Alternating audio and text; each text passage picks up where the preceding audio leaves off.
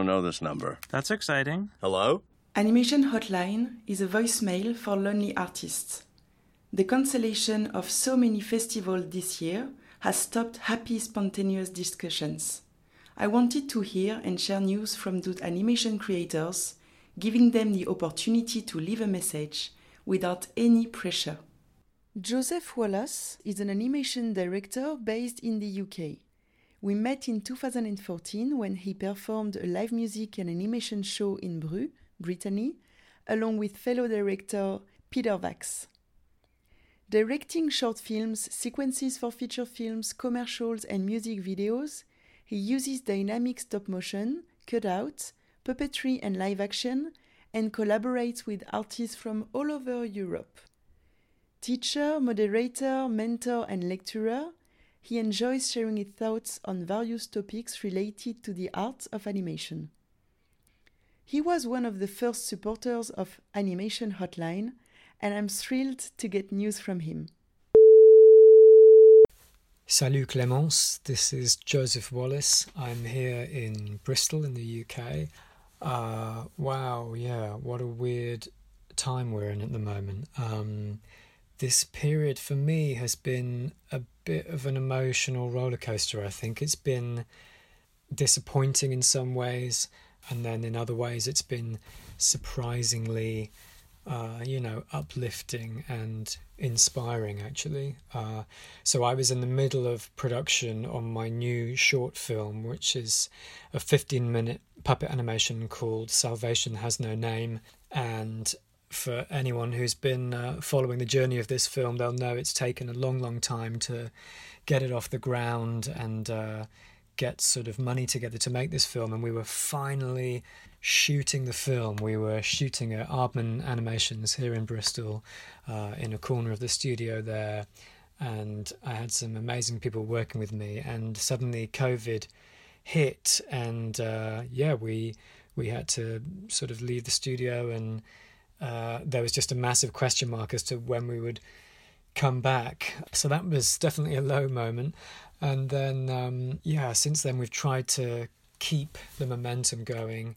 We ran a Kickstarter campaign to sort of try and make sure that the project wouldn't die, basically, is to make sure we could carry on and, and come back.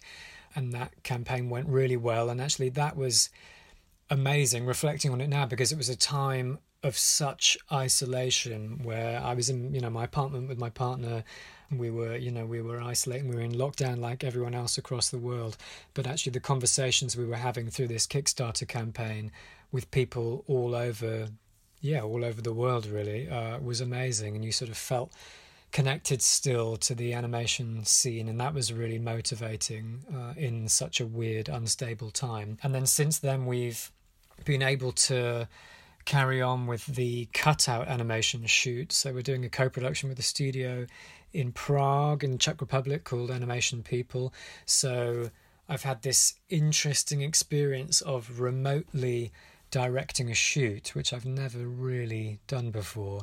So there's a team in Prague, amazing team actually. We've got uh, a cameraman who works with Jan Švankmajer, an animator who works with Jiří Barta, um, and they're shooting the cutout sequences for the film. So it, there's a lot of Zoom, a lot of WhatsApp, you know, circling drawings and doing Photoshop and sending stuff back and forth.